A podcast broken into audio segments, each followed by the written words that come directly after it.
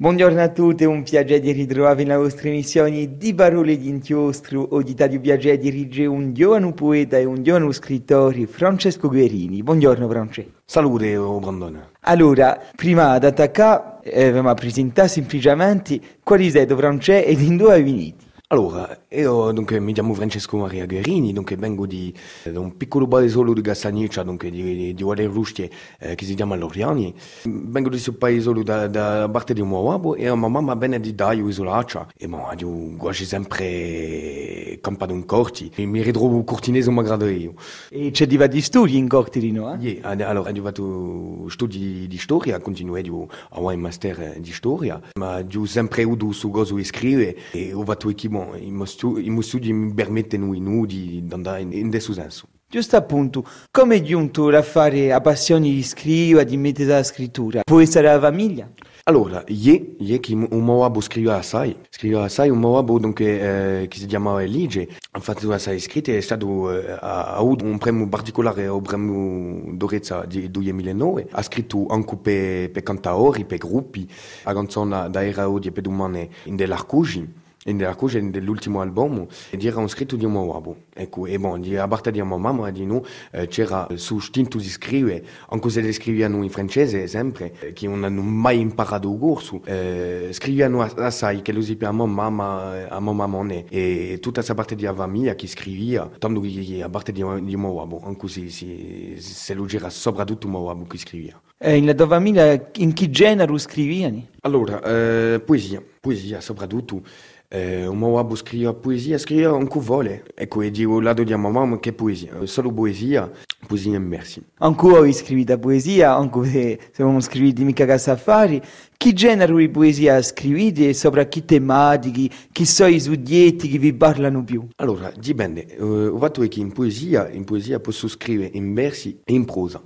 E dipende della lingua, chi scrive in francese e in corso, che sono le due lingue che parlo, che parlo meglio. E dunque, forse eh, mi viene di scrivere di tanto in tanto in francese e di tanto in tanto in corso. È più facile per me di scrivere eh, in poesia in versi in corso. E in corso scrivo a nanta natura, scrivo a nanta ciò che mi gira. Allora che in francese bene piuttosto a brosa di tanto in tanto bene nuiersi. Sono piccole vole, piccoli racconti, un mondo che in gira che piuttosto girato verso la filosofia. Allora in corso c'è un mondo che in gira che piuttosto verso la natura, verso ciò che ci gira, di contabilità, mostrare le di cose, piuttosto, allora in francese, è piuttosto un affare di filosofia. Sono nato qui, ho sempre campato c'è una regola che sicura qui, forse voglio parlare di un paese quando parlo corso, allora in francese, anche se è una lingua che ho sempre parlato anche là, un francese di più, eh, di più tecnico. C'è sempre questa nozione di indigità che non c'è mica in corso per me perché, perché di, di, di campagna modera, in campagna in corso, campagna in corsica,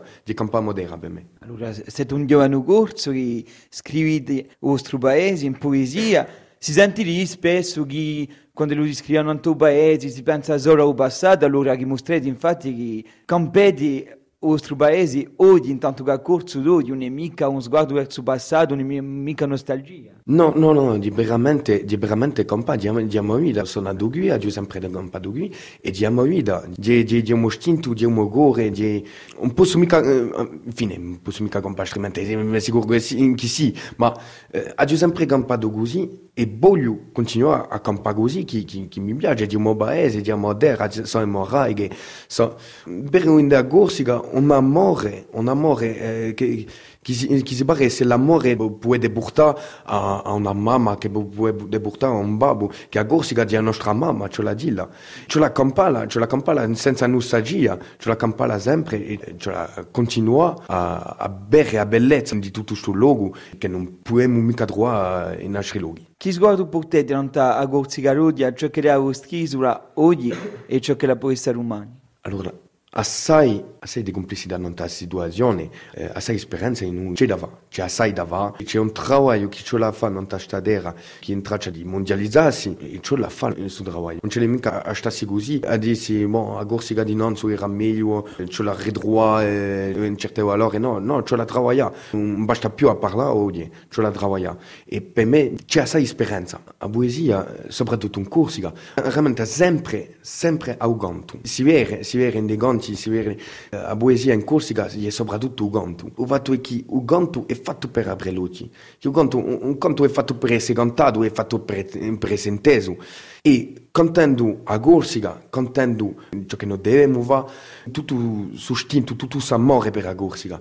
Forse penso che ad abreluci. Ciò le abreluci di questa maniera che la poesia è un strumento magnifico, è un strumento magnifico che ci permette di dire tutto e di far risente di più si sentiamo distinti da raighe e prova da abreluci a gente la poesia, lo scritto, con tutto questo. Si può dire che la poesia e la canzone corsa che vi piace assai hanno arrivato un po' il giovanotto che voi siete oggi? E forse che penso che di più o meno a fare di una gioventù, di poi io so giugo giugo, ho sempre inteso con, con ti corso, ho sempre, sempre inteso eh, un po' a Bugantà, ho amiche di un po' a Bugantà, eh, e penso che di, di una fare di gioventù che sono mica usati in questo caso. Sicura, allora chi sono i canzoni, i cantatori, i gruppi che vi piacciono più e che vanno di noi a voglia di cantare, ma ne parleremo dopo.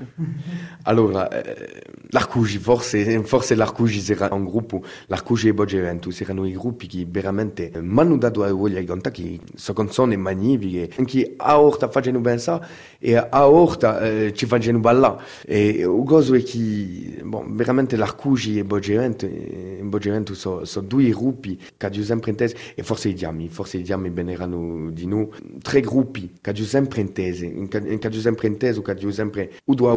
di gente, eh, di cantare, di, di di... per me sono canzoni magnifiche che hanno un istinto, un istinto da una voglia da redo di va capisce la gente chi eh, si mugorsi e volemo sicursi. Le murita a canzone, a poesia vi piace, vi piace a santa, a legna, ma di noi a scriva e a compone. Ie, di una passione che mi è venuta assai, assai buon'ora. Era giovane, era giovane, ho cominciato a scrivere a tre anni. Ho cominciato, e bon, non ho mai piantato di scrivere, mi è sempre piaciuto di scrivere, di mettere in parole i miei sentimenti, ciò che ho pensato, che da un punto personale aiuta, ci permette di mettere parole non ta ciò che noi risentiamo, ci permette di non mica stare in due gabbo e piantarsi a pensieri così che, che ci fanno male e anche i pensieri che ci che ci fanno pensare, permette di andare al di là e di mettere parole e di, di costruire qualcosa. E anche a, a Composca, che ha cominciato la musica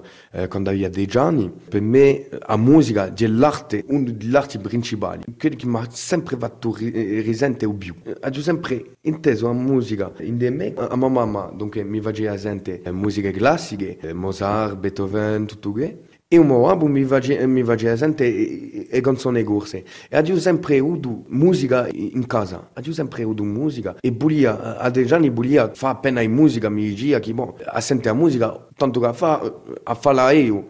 È diventata una passione. Con la scrittura è diventata una passione. Ci sono altri musici, ben inteso, altri cantatori, altre culture, altre lingue cantate che, che vi piacciono, che vi facciano risentire tutta questa emozione. Ben sicuro. Per me, già musica classica, c'è l'uno dei generi musicali che mi piacciono più, che sono complete, sono opere complete. Ci fa risentire tutto un mondo di emozioni, tutto un mondo, anche se non c'è parole, ci fa risentire tutto un mondo di emozioni, tutto un pensato, c'è tutta una riflessione da qui, di che che è. Dopo, assai di rock, assai di rock, assai di tutte queste influenze americane che sono vicine di noi, in una costruzione musicale, sono vicine di o classico. Risento le stesse cose sento il rock, sento il classico, perché chi eh, a un livello musicale, per me si vale, si vale, si vale il rock, si vale tutto, il rock è tutto ciò che in gira il rock, dunque rock, blues, jazz, eh, tutti questi generi qui che sono nati più o meno nella stessa raiga, sono generi che mi fanno risentire a musica che mi facciano risentire i miei sentimenti di fatti, cioè la dilla, che facciano nascere sentimenti che in una giornata lambda non si risentono mica così. Come si dice in francese, la musica apaise les mœurs e di bera, di bera, e soprattutto questi generi musicali qui, per me sono sono particolarmente interessanti da, da, studiare e da sentire. E bon, se lo ci sarebbe qualche autori, qualche compositori che mi hanno fatto risentire veramente la musica, saranno forse Antonio Vivaldi, che presto degli stati che per me è l'uno dei più belli, dei più belli composti che non hanno mai esistito.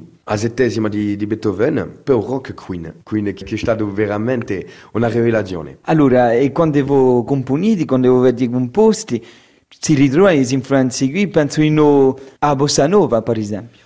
Ecco, l'influenza di rock non sugli e mo prime composte c'era assai di influenze di rock. E poi, viaggiando da musica, sono cascato, so cascato in amore con, bossa nova e con, con il jazz manouche e, e flamenco, che sono tre generi di ballare, fanno ballare, fanno ballare e anche, non fanno mica ballare di, di, di maniera fisica, fanno ballare la mente. E, e sono eh, contenti. E, io trovo che qua musica o corsa, non c'è mica meglio matrimonio che, che che, si, che si genera qui. Uh, o jazz, uh, jazz manouche, o flamenco e a bossa nova si maridano già tra di loro assai eh? e allora con la musica corsica diventa qualcosa di fantastico anche la musica orientale che, che è un'influenza che ricorda il flamenco la musica spagnola per esempio in Fiore Palestina Che Guevara che sono canzoni magnifiche in corso e che si maridano assai bene con questi generi di musica e per me è un peccato che, che, che non ci sia mica di più corsi e gruppi che facciano di più in questi generi di musica che sono musiche musiche ladine, sono musiche eh, di influenze ladine, sono musiche che, che ci rammentano sempre a queste raighe ladine. Non ci può che essere matrimonio per me, non ci può che essere matrimonio. Allora, per compiere questa settimana ci mi va piacere, ci buttato una di vostre poesie e ci mi va un piacere a sentire la righe. Ecco. La poesia si chiama Scornui Vida, l'ho scritta più di due anni fa, l'ho scritta una sera che è a luna, eh, spompilante in gelo, via, via il resto, tutta cosa, che tutto un Scornui Vida. Ce l'ha dit là, e bon, mi sorti di questa poesia. Ecco. Allora, sole, o sole mio, accendi lo sciappale di virtù e di divinità e ci vaggi spargellare di quella libertà. L'albacciare ci va nasce in quello principio giorno, la nostra brama e bellezza e in quello scorno della nostra gara gorsica. Da campà e da fa campà tutte queste creature, animali o biccicata a terra, che fa nascere l'alture di ciò che ci crea il nostro, nostro pensare. A mezzogiorno siamo tutti ricchi, arzati dall'energia che ci fa rompere il nostro silenzio e ci rammenta l'allegria di ciò che c'è o non c'è più.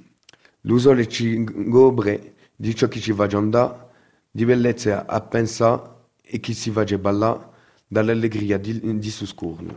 Ma ora arriva la sole che adera gli ha pigliato le sorrimme e qualche mica di bellezza che si è dato l'amore e quella carezza. Il sole si piatta piano piano da re dalle montagne rivelle che gli manca l'energia ma lasciando le altre stelle dall'esperienza e l'armonia. A Nanta Speranza e l'armonia di questa poesia, c'è Malaga, vi ringrazio Francesco per tutta questa settimana. Ecco, vi ringrazio di nuovo Brandone. E a ringraziare noi ci troviamo settimana che viene per un'altra missione. A presto.